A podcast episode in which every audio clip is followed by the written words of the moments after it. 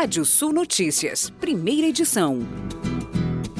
A Marinha Brasileira desenvolve o primeiro motor com tecnologia nuclear para submarinos. A renovação da frota é uma parceria entre o governo brasileiro e a França. O primeiro motor deve entrar em operação até o fim deste ano.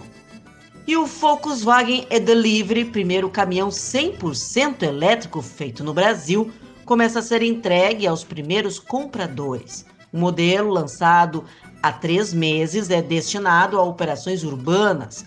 Foi agora liberado pela Volkswagen para avaliação pela imprensa especializada. O custo por quilômetro rodado do e-delivery é de um real enquanto no equivalente a diesel esse custo sobe para R$ 1,46. Já o custo por tonelada transportada no caminhão elétrico é de R$ 20,58 e no movido a diesel é de R$ 24,85.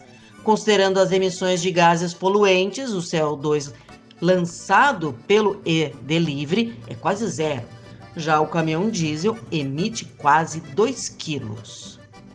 A Ascentia Energia, empresa de geração e comercialização de fontes renováveis do Pátria Investimentos, acaba de inaugurar seu primeiro projeto solar, com capacidade de 475 megawatts.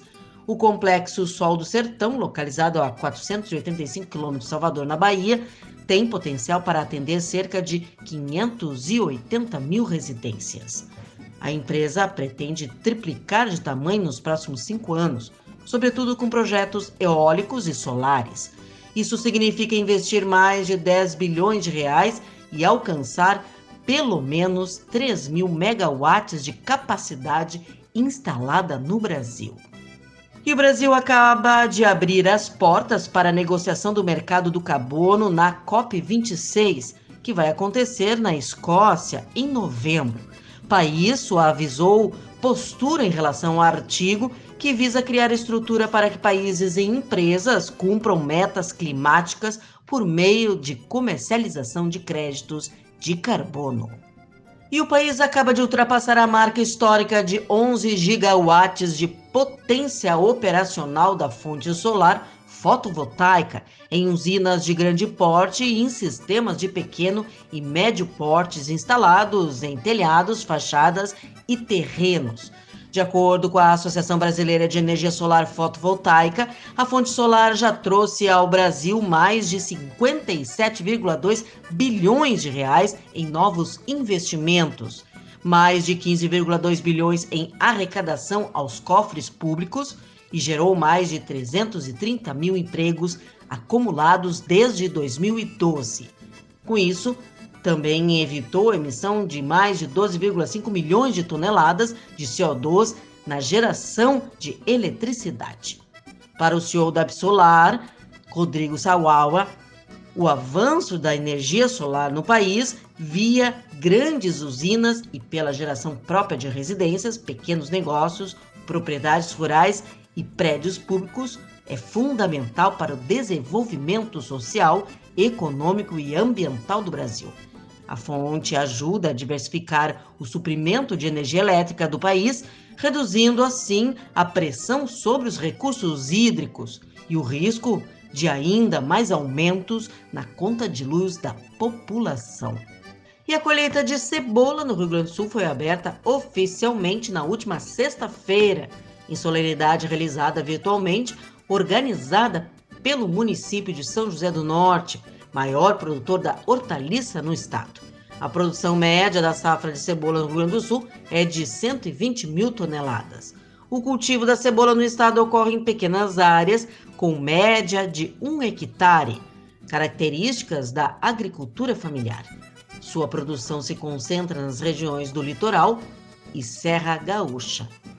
Um levantamento da plataforma GUP revelou que de janeiro a setembro deste ano, as contratações de pessoas com idade entre 40 e 50 anos cresceram 95% em relação ao mesmo período do ano passado.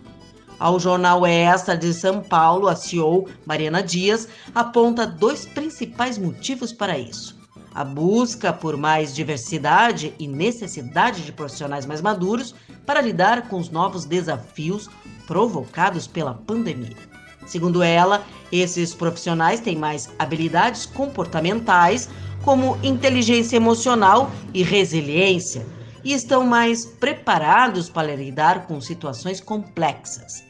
Áreas como jurídico, contabilidade e recursos humanos se destacam nessas contratações. E o microscópio usado por Darwin em observações científicas será leiloado. É um microscópio que Charles Darwin deu de presente para seu filho Leonardo e que permaneceu na família por cerca de 200 anos.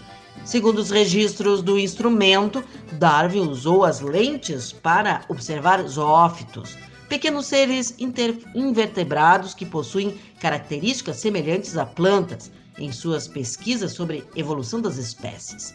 Agora, 139 anos após a morte do cientista, os herdeiros do pai da evolução decidiram leiloar o artefato histórico.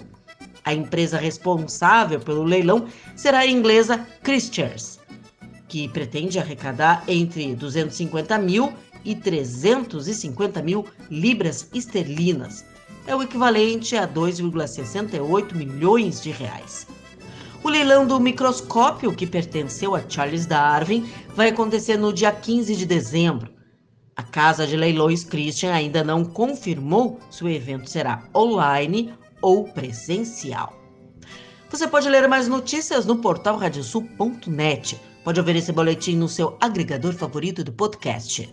Eu, Kátia Desessar, volto na segunda edição do Rádio Sul Notícias, às 18 horas. Previsão do tempo. Olá, ouvintes da Radiosul.net. Semana começa com sol e calor no Rio Grande do Sul.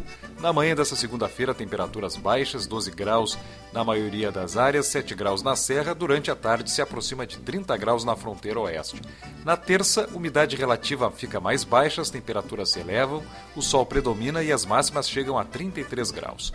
Nessa terça-feira, temperaturas entre 16 e 31 graus em Porto Alegre, entre 13 e 31 em Uruguaiana, Pelotas, mínima de 22, máxima de 33 graus. Santa Maria, entre 16 e 30. Caxias do Sul, entre 11 e 26. E em Torres, no litoral norte, temperaturas entre 13 e 27 graus.